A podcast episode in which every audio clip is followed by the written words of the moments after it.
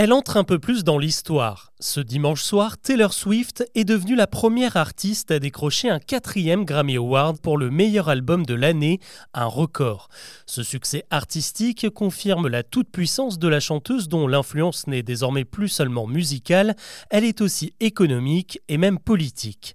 Quel rôle la chanteuse pourrait-elle jouer dans les prochains mois et qu'est-ce que l'effet Taylor Swift dont on parle de plus en plus? Avant d'aborder les autres infos du jour, c'est le sujet principal qu'on explore ensemble. Bonjour à toutes et à tous et bienvenue dans Actu, le podcast qui vous propose un récap quotidien de l'actualité en moins de 7 minutes. C'est parti.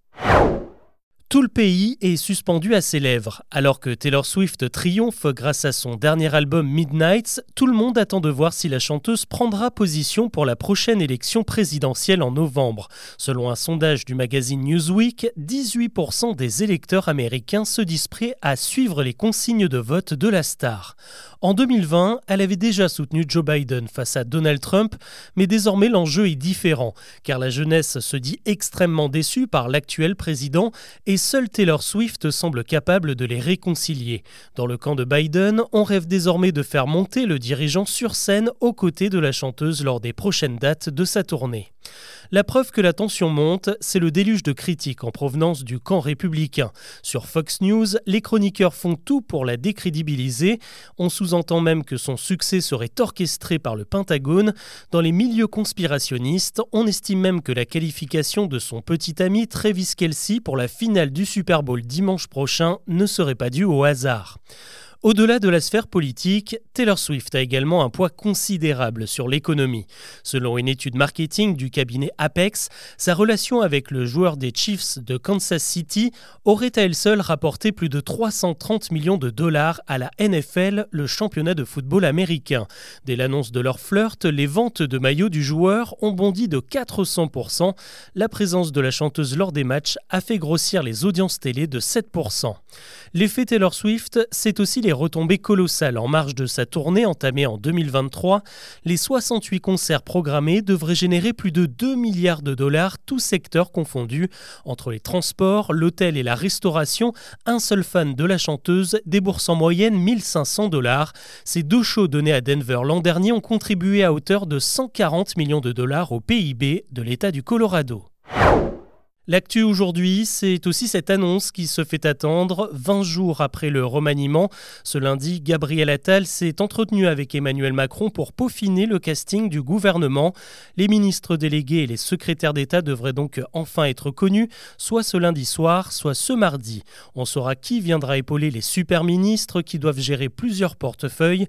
A priori, Amélie Oudéa Castera devrait rester en poste malgré les récentes polémiques.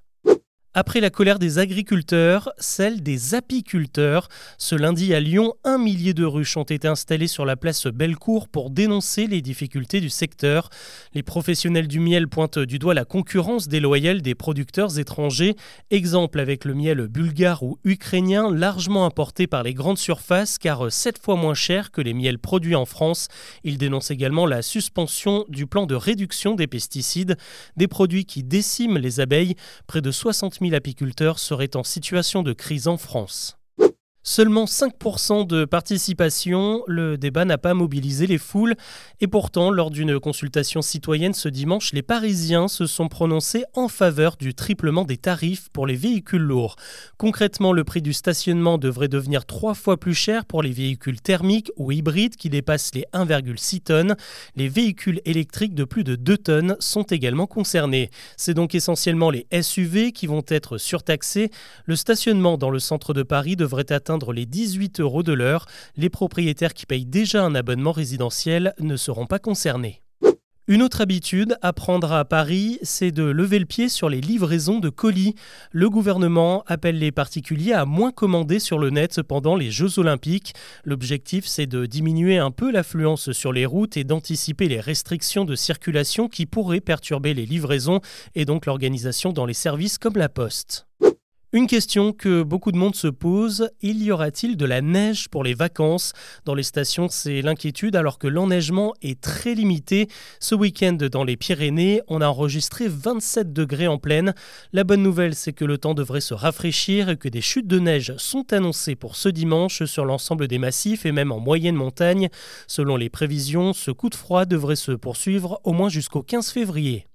On termine avec euh, la Coupe du Monde de foot 2026, une édition 100% euh, nord-américaine qui se précise. Ce week-end, la FIFA a détaillé le calendrier de la compétition qui s'ouvrira à Mexico dans le stade Azteca. C'est là que Maradona avait fait la fameuse main de Dieu en 1986. La finale de ce mondial, elle, aura lieu à New York. Il faudra donc compter 6 heures de décalage avec la France. La compétition se déroulera également au Canada avec Toronto et Vancouver comme ville haute. La FIFA espère rassembler plus de 6 millions de supporters sur place.